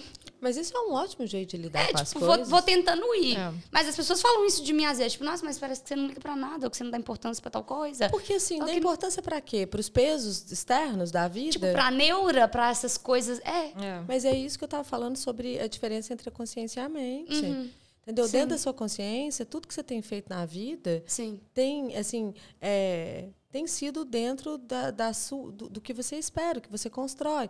E quando as coisas elas, elas saem né, da, sua, da sua visão, ele, do seu mundo, Sim. é porque elas foram. Né? O problema é esse, a gente é muito apegado. É. E a gente se apega é, a coisas que não necessariamente é, trazem paz de uhum. espírito. Sim. Né? E eu não estou falando de filho, porque filho está intrínseco no nosso ser, está intrínseco na nossa forma, tá? Tem a díade, né, mãe bebê. Um ser humano só sabe que é um ser humano mesmo com dois aninhos. Quando ele se torna um ser falante, pensante, ele tem certeza que ele a gente chama isso de terrible twos, mas na verdade é a autonom, primeira autonomia da criança, é a psicomotora, né, que ela está uhum. ali sabendo que ela é um ser pensante, falante, que eu prefiro abacaxi do que melão. Uhum. E aí eu começo a escolher a primeira dualidade ali, primeira, primeira, primeira é o bater de frente, né? O primeiro, é a primeira manifestação. Querer ela se enxergou um ser. Exatamente. E aí a gente vem construindo esse lugar durante a vida toda, né? De saber quem que eu sou no mundo. E de repente a gente está aqui, dentro desse planeta. A gente é incapaz de olhar para esse planeta solto no universo. Uhum. Sabe aquele don't look up? É a gente. Fala assim, é. assim, tá, seu Platão, um planeta Terra aí, solto no universo. Vamos pensar para fora do planeta? Não, claro que não. É. Então a gente é capaz de falar de vida eterna, mas a gente não é capaz uhum. de desenhar e imaginar essa vida, porque não, já é, é viagem. Exato, é viagem. Exato. A gente acredita que tem seres em outros planetas, mas vamos falar disso. Não, é viagem. Então a gente fica condicionado em caixinhas. Nós, seres humanos, estamos ainda nas caixas. Estamos achando que a gente vai caber nas Ô, coisas. Dani, mas e o medo de ver um ET aí na rua? É, eu, eu vou falar com você. e o medo? A gente tá andando aí na rua e tropicar com um ET. Cheio de ET por aí, você sabia, não? Olha, Sinceramente. Eu acho que a gente precisa falar mais sobre a divindade sem ter medo. Sim. né? Você coloca o nome de Deus, você coloca. Uma vez eu escutei isso, eu escutei isso assim. é, Nossa, mas você fala de Deus. Preciso rasgar o meu diploma para falar de Deus agora? Porque assim, eu vou falar de Deus, mas eu posso também chamar de outro nome. Aham. Eu posso chamar de luz. Uhum. Porque para mim Deus é isso. Né? Mas assim, sem entrar muito nesse mérito, é a gente poder é, parar de, de se enquadrar nas coisas, né? de colocar em caixas. Então, para falar de morte, não cabe caixa. Para falar de luto, não cabe caixa. Para falar de mulher, cabe, cabe caixa. né? E para falar de vida, não cabe caixa. Porque, por mais que eu fique é, dentro do meu círculo, da minha bolha, eu preciso ente- entender que eu também vou misturar a minha bolha com outras bolhas. Uhum. Né? E eu preciso respeitar a sua, assim como você vai respeitar a minha. E quando a gente está junto, a gente vai se olhar na irmandade, não na competição, Uhum. que é o que a gente tem gritado. Porque a competitividade ela é intrínseca né, ao ser humano. Sim. E aí a gente vai alimentar isso ou a gente vai alimentar a, né, é, que- outras coisas? É, a boa É verdade. convivência, o respeito, o amor. É, eu acho muito, muito importante a gente falar sobre essa questão do luto, assim, que é um tema que é tão pouco falado, assim, e que é tão importante porque o luto são de várias coisas. Na, na vida a gente passa por vários lutos, né? Ah, que começa ali naquelas quebras de, de, de, de- de padrões e, e você vai quebrando. Mas falar sobre luto materno, dar essa voz para essas mulheres, para essas famílias, não só para as mulheres, mas para as famílias. E para essa mãe, a gente vê lá no, no encontro do Colcha, por exemplo, que a gente faz aqui em Belo Horizonte, a gente tem o, o encontro do Grupo Colcha, mães com filhos assim que, que perderam filhos há oito anos atrás. Né, Dani? Assim, há cinco anos atrás. E que agora elas entenderam que por um processo que vários traumas que ela carregou na vida foi porque exatamente há oito anos atrás, ou dependente do tempo, ela foi tão silenciada e tão calada que ela não teve a po- a oportunidade de, de viver aquele luto dela e de trazer esse filho para a vida dela, né? E quando a gente fala isso, quando a Dani fala isso, assim, coloca seu filho na árvore, sabe? E seu filho pertence, ele não de- deixa de não de, de ele passa a existir Sim. Ele passa a existir e passa a ser mais leve para ela falar sobre isso. Sentir, né? É. Dar voz para todas as pessoas da família. Exato. Para os próximos filhos. Eu tenho uma Exato. paciente que é, ela entrou na menopausa precoce e ela não conseguiu engravidar e tem um histórico de estar sempre ali ajudando as crianças e tudo mais e sempre me falou que era primogênita. Uhum. A algum momento da terapia, eu, ela me trouxe o fato da mãe dela ter tido uma primeira filha que nasceu e Uhum. morreu. Eu falei, uai, você assumiu o lugar da morto? Vocês não sabem o tanto que isso é importante Sim. no processo da vida. Ela assumiu o lugar do morto. Uhum. Durante a vida, durante a vida inteira, ela foi a primogênita. Mas a primogênita está morta. Exato. A primogênita morreu. Você não é a primogênita. Quando você assume o lugar dela, você entra num lugar, você, você entra num lugar que não é seu. Então, olha o tanto que isso é importante. Porque, ah, isso aí não tem nada a ver, não. Né? A gente poderia escutar, isso não tem nada a ver, não. O que, que isso vai influenciar a vida dela? Vai influenciar em muita coisa, porque nós precisamos entender que aqui, ó, tem esse copo, tem um copo aqui na minha mão, mas tem alguma coisa dentro dele, que é a água. E a gente precisa parar de olhar só para fora. Dentro dela tem aquele processo todo de que ela assumiu a, a ela entende a dor da mãe, ela resolveu trabalhar com crianças em fase terminal. Uhum. Vou salvar essa minha irmã, vou salvar essa. Porque é tudo um processo inconsciente. Nós não temos consciência dele assim com tanta clareza. Né? Então ela entrou num lugar em que ela tinha que salvar as crianças que estavam morrendo. Vocês acham que faz sentido?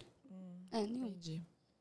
Faz, faz. É Não, mas, tipo assim, ela não deveria, tipo assim, ter se colocado nesse local. porque ela não sabia. É porque ela não Exatamente. sabia. É exatamente Entendeu? Ela não sabia. Quando ela eu, não eu sabia. entrego para ela o fato de que ela não é a primeira, ela é a segunda, Exato, que a primeira exato. morreu, e que ela não precisa salvar mais ninguém, Ela tava É. carregando um Ela fardo que não era salvar ela, dela. ela começa a salvar É, ela. Ela começa a salvar ela. Era um Ela fardo que não era ela. dela. É. E ela tava carregando. E então. aí devolve para a mãe três, o número de filhas que ela tem. Sim. E não o número de filhas que ela tem mesmo, né? Os vivos aqui, os vivos no céu.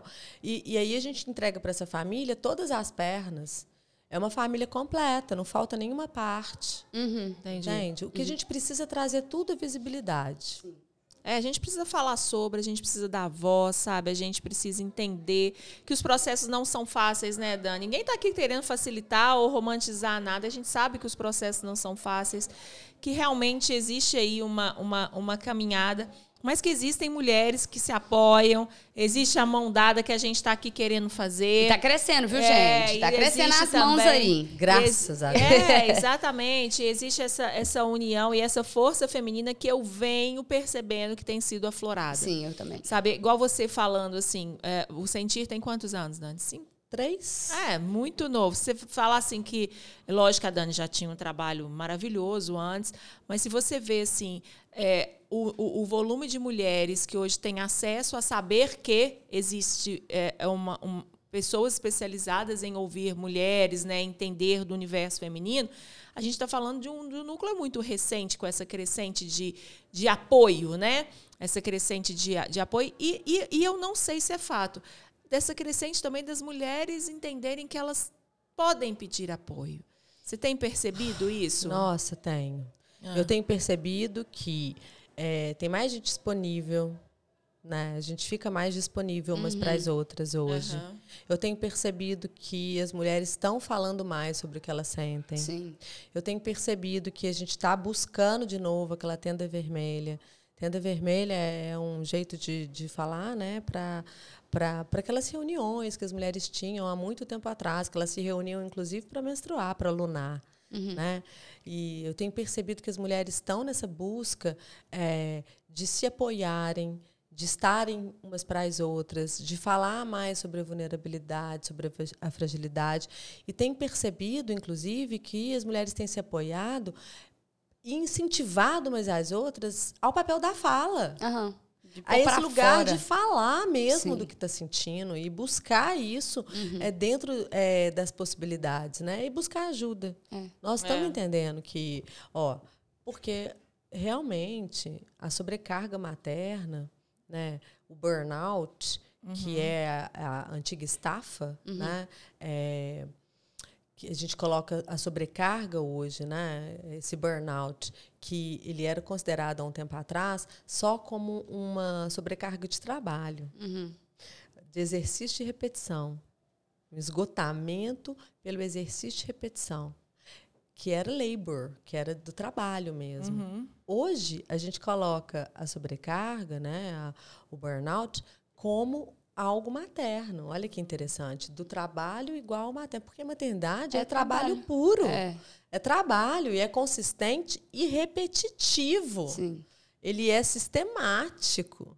Ele é repetitivo, ele causa muitas angústias e muitos esgotamentos. Sim, Então, nós entramos nesse lugar da, da multifaceta, né? A gente é tudo. exato. Desde 1970, com o mito do amor materno, que a François veio e falou: não, não, não. Não quer ser mãe?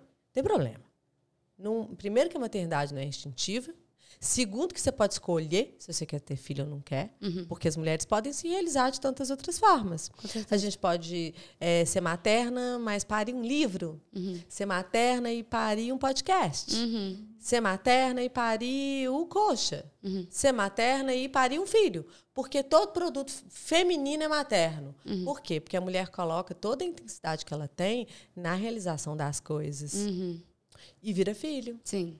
Por quê? Porque nós estamos ali, estamos nutrindo. Porque a, a nutrição, o cuidado é intrínseco ao feminino, entende? E aí, como a gente assumiu tudo isso, A gente quer A dar gente- conta de tudo, a né? gente precisou entrar num lugar de mais união. Uhum. Porque a gente começou a entender que estava colapsando. É. Que estava colapsando. É. O nível de sobrecarga que a gente tem visto hoje né, nas mulheres é muito. É o maior que a gente já viu na história do planeta, da existência. Nós nunca vimos tantas mulheres na sobrecarga, cansadas, exaustas. Você acha que isso tem alguma coisa a ver com essa com essa busca, tipo assim, na verdade, com essas maiores conquistas que a gente vem tendo? Porque antes, tipo, é sobrecarga, mas a gente ficava meio que limitada ali dentro do, ser dona de casa, se é que eu posso falar assim, né? A mulher não tinha muita penetração no mercado de trabalho, no estudo, na conquista, ou num livro, igual você falou e tudo mais. Então aí a gente foi, abriu os horizontes, tal, estamos conquistando nosso espaço, mas o materno ainda é nosso, né? Um peso 100% nosso. Então, além da gente ser mãe, querer criar os filhos, a casa tem que estar tá limpa, a gente tem que estar tá bonita, a gente quer ter uma carreira de sucesso, a gente quer lançar um produto. Então, tipo assim, eu vejo que aumentou, né? E, e, não tem mais braço, não nasceu inflou, mais braço, não. Inflou, não nasceu. É, porque a gente quer ser tudo. Tudo que mulher pode ser. Tipo, desde o profissional até o pode, né? E, pode. E, é por Mas isso que a gente que fica a meio gente... doidinha assim, aí a gente tem que dar, dar a gente fica, a gente assim. pode isso É. tudo e a gente fica doidinha. e vai fazer parte um processo do doidinha no, no, em algum momento. Mas aí é a hora da consciência do pedir ajuda. É a hora De de, falar, oi. a consciência de pedir ajuda e de entender o seguinte: nós perdemos a nossa rede de apoio. Uhum. Porque também com essa história de que a gente descobriu que a gente podia se realizar em outras coisas, não sobrou tia e prima que É. vinha do interior ajudar nos processos. Porque elas também querem se Porque realizar elas nas- também estão se realizando nas coisas. Elas não É. tiveram filhos, mas elas estão reali- realizadas em outras coisas. várias Então, elas não coisas. vão parar a vida dela para vir te ajudar, que Exato. acabou de parir. E os homens tiveram que entrar no contexto. E aí, gente, não adianta. A questão da maternidade, da paternidade, dessa coisa dos relacionamentos, ainda é sociocultural. Nós ainda estamos atravessando essa ponte. Tá. De um lugar em que o homem era proibido de trabalhar nessa maternidade, entrar na maternidade, eles não podiam nem, nem ver os filhos nascerem. Né? E agora eles são obrigados a estar, a estar junto, a estar nesse contexto. Então nós estamos rebolando para fazer com que todo mundo saiba como lidar. Então eu, eu durante eu, lembro uma vez que eu escutei assim de um homem: "Você só protege as mulheres". Essa frase me fez pensar e eu entendi que eu fazia isso mesmo. Aí eu comecei a entender que eu precisava trazer o homem para um lugar bom, para perto de mim, porque senão não ia ajudar a mulher também. Entende? Então hoje eu tenho um diálogo com o masculino muito mais assertivo, Uhum. um diálogo muito mais possível, assim, mu- mu- muito possível mesmo, um diálogo de entendimento e de tentar mostrar para ele onde que ele entra, mostrar para a mulher como ele entra, quais são as possibilidades e fazer esse ajuste, porque não é que é, o diferente ele é igualmente válido a despeito de ser diferente.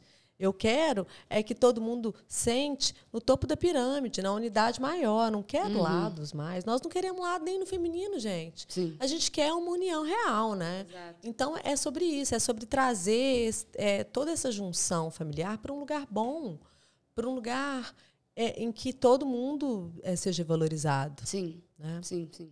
É muito legal isso. Dani, você fala uma frase. A gente já tá acabando, tá, Dani? Sei que o seu consultório deve estar Não, tá bombando. tranquilo. Tô adorando, a gente vai ficar 12 horas aqui. Você fala uma frase que eu acho forte também, que a gente na vida a gente tem muitos medos, né?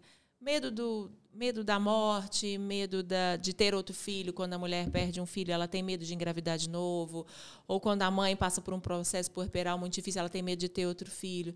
E você fala, se tem medo, vai com medo mesmo, né? Que é, que é isso. A vida ela, ela no- nos é, fei- é- é feita de desafio desses medos, né? E que a gente não pode paralisar ali, né? E se tá em medo, vai com medo mesmo. É, né? gente, o que que é o medo? Né? É, o medo é, é uma. Pensa só, olha só. Nós nascemos com medo. É. Antes de qualquer coisa, a primeira coisa que a gente sentiu foi medo. Por quê? Porque quando a gente sai de dentro do útero da nossa mãe, a gente veio para um ambiente inóspito. Ninguém, a gente não sabia que esse ambiente era inóspito, tanto que tem, né, essa externa gestação que dura três meses, né, que é, é- é a gestação fora do útero, né, que a criança fica três meses sem saber onde que ela está, ela Não acha que ela ainda está né? é, dentro do útero materno, mas segundo Freud é o primeiro grande trauma do homem. Uhum. Por quê? Porque ele vai percebendo nas, minim, nas, na- na- na- na- nas minimalezas. Minimalezas que fala? É, nos mínimos detalhes, do tipo, ó, tô com frio. Porque lá não tinha frio. Sim. Era a Uhum. mesma temperatura. Ó, agora eu tô com fome. Não tinha fome. Eu recebia alimento Uhum. ali pelo cordão o tempo inteiro. É, Ó, eu tô, tá estranha essa posição, eu tô- né? Ele começa a perceber o inóspito e é a primeira sensação é de aflição, de medo. Sim. Então a gente nasce com medo, tirando que nas nossas células tem medo pra caramba. Imagina até, até chegar em nós, as nossas as gerações passadas foram para a guerra, Sim. passaram fome. Sim. Eles não ligavam a torneira tinha água, quanto mais água quente. Uhum. Entendeu? É, então, nós chegamos ao mundo hoje com muita escassez. Está nas nossas células o medo, a escassez, a tragédia, o desastre, as guerras, ah, tudo tá, tá no nosso DNA. Nós estamos sempre esperando o pior. Tá no nosso DNA. Tanto é que é muito fácil ver como que as pessoas vivem na escassez. A escassez é algo que dá pra gente ver muito facilmente. Uhum. E aí vem o medo. Uhum. Então você vê muitas pessoas é, vivendo medos até que nem nem estão ali ó, no dia a dia delas. Não tem nada acontecendo, mas elas vivem no medo. Por quê? Porque às vezes é, viveu traumas que estão ali escondidos. Então, gente, o medo é algo intrínseco à nossa vida. Né? Está no nosso DNA, está nas nossas células, está na nossa consciência, no nosso inconsciente. Não tem problema ter medo. O negócio é a gente conseguir desenvolver algum tipo de fé.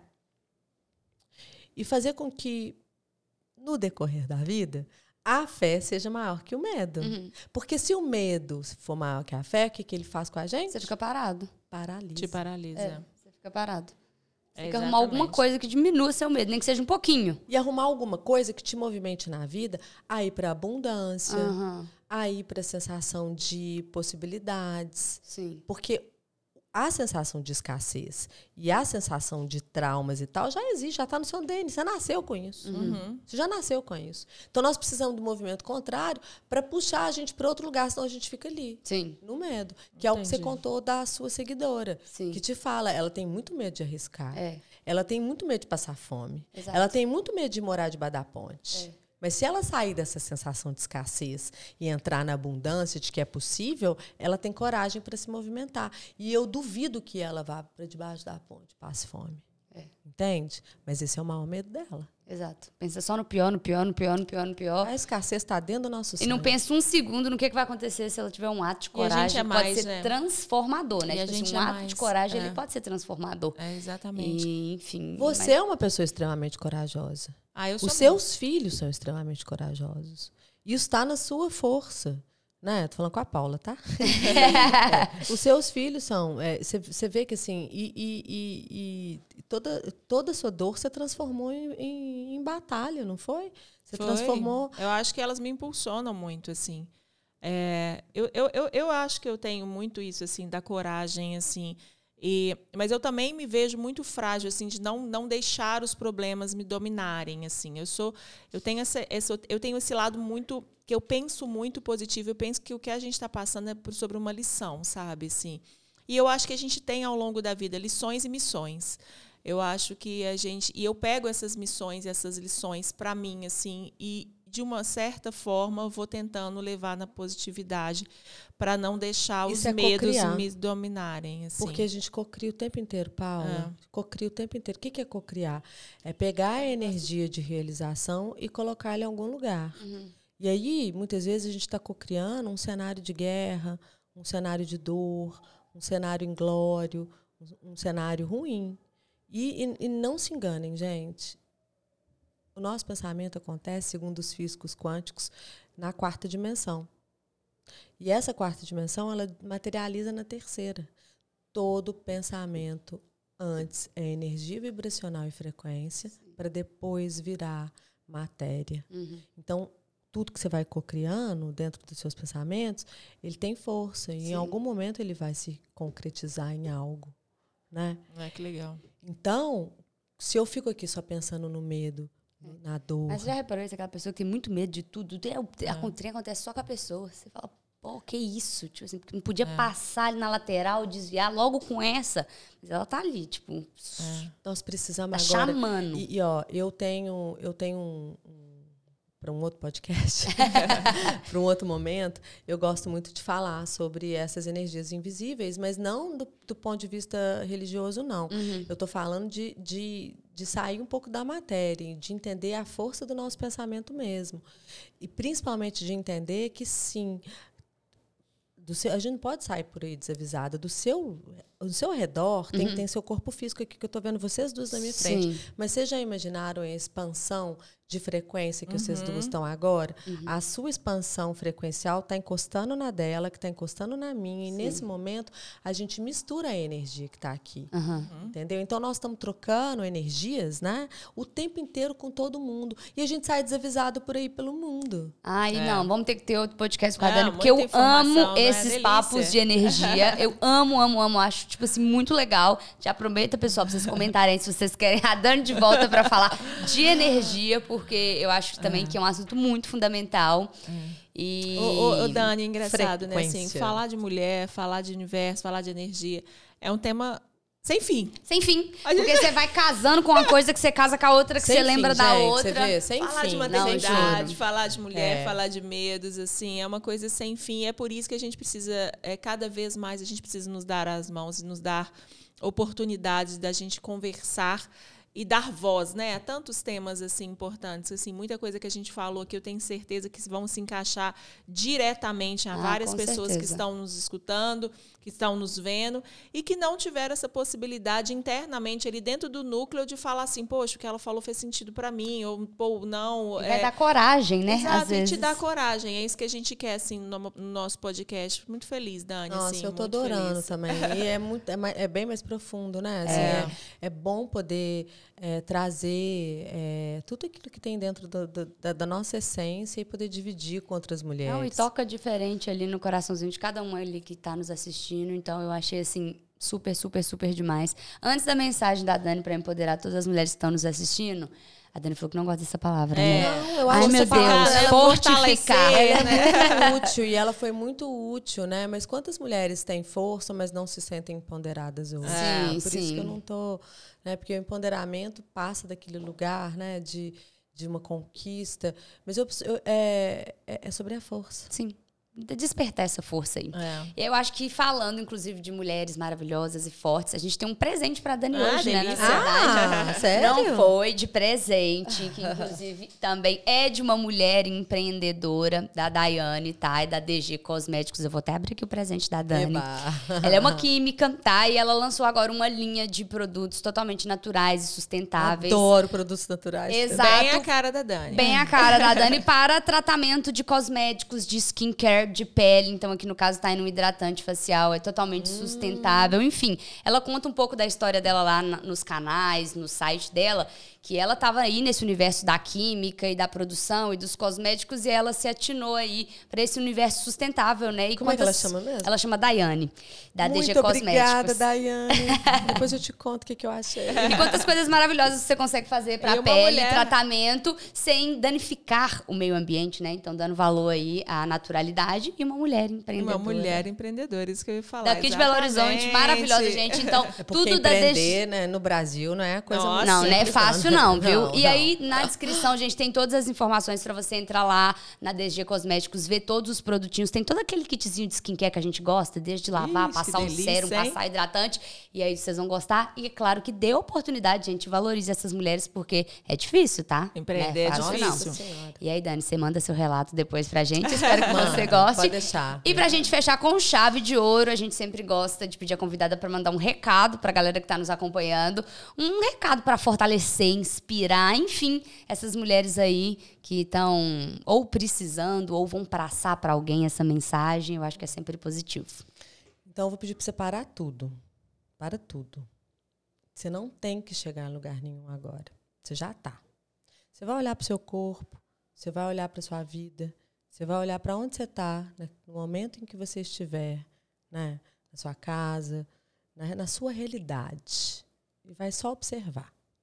E eu vou te dizer o seguinte: você está no lugar certo, com as pessoas certas, fazendo exatamente aquilo que você precisava fazer na vida. Então é daí que você começa. O que eu vou trazer para você agora é para que você pare de se sentir inadequada, não pertencente, e de ficar com aquele sentimento de que você tem que chegar em algum lugar. A gente só é capaz de andar para frente quando a gente coloca os dois pés no chão e se percebe naquele lugar. E entende que a gente está exatamente onde a gente devia estar. E a partir desse entendimento é que a gente olha, direciona e escolhe para que lado que a gente quer andar. Porque caminhar com a sensação de que está tudo errado, é muito difícil. É muito mais difícil do que andar com a sensação de que eu posso escolher. Escolher. Uhum. É só o que eu preciso. É aprender a escolher. Mas a partir do momento em que eu já estou, já sou e já posso.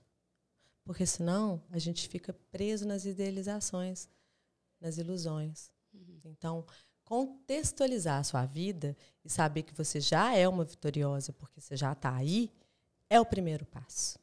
Então, seja você, saiba quem você é, compreenda o contexto da sua vida, aceite a história da qual você pertence. E a partir desse lugar, você se liberta dos seus maiores medos, que é não conseguir chegar lá.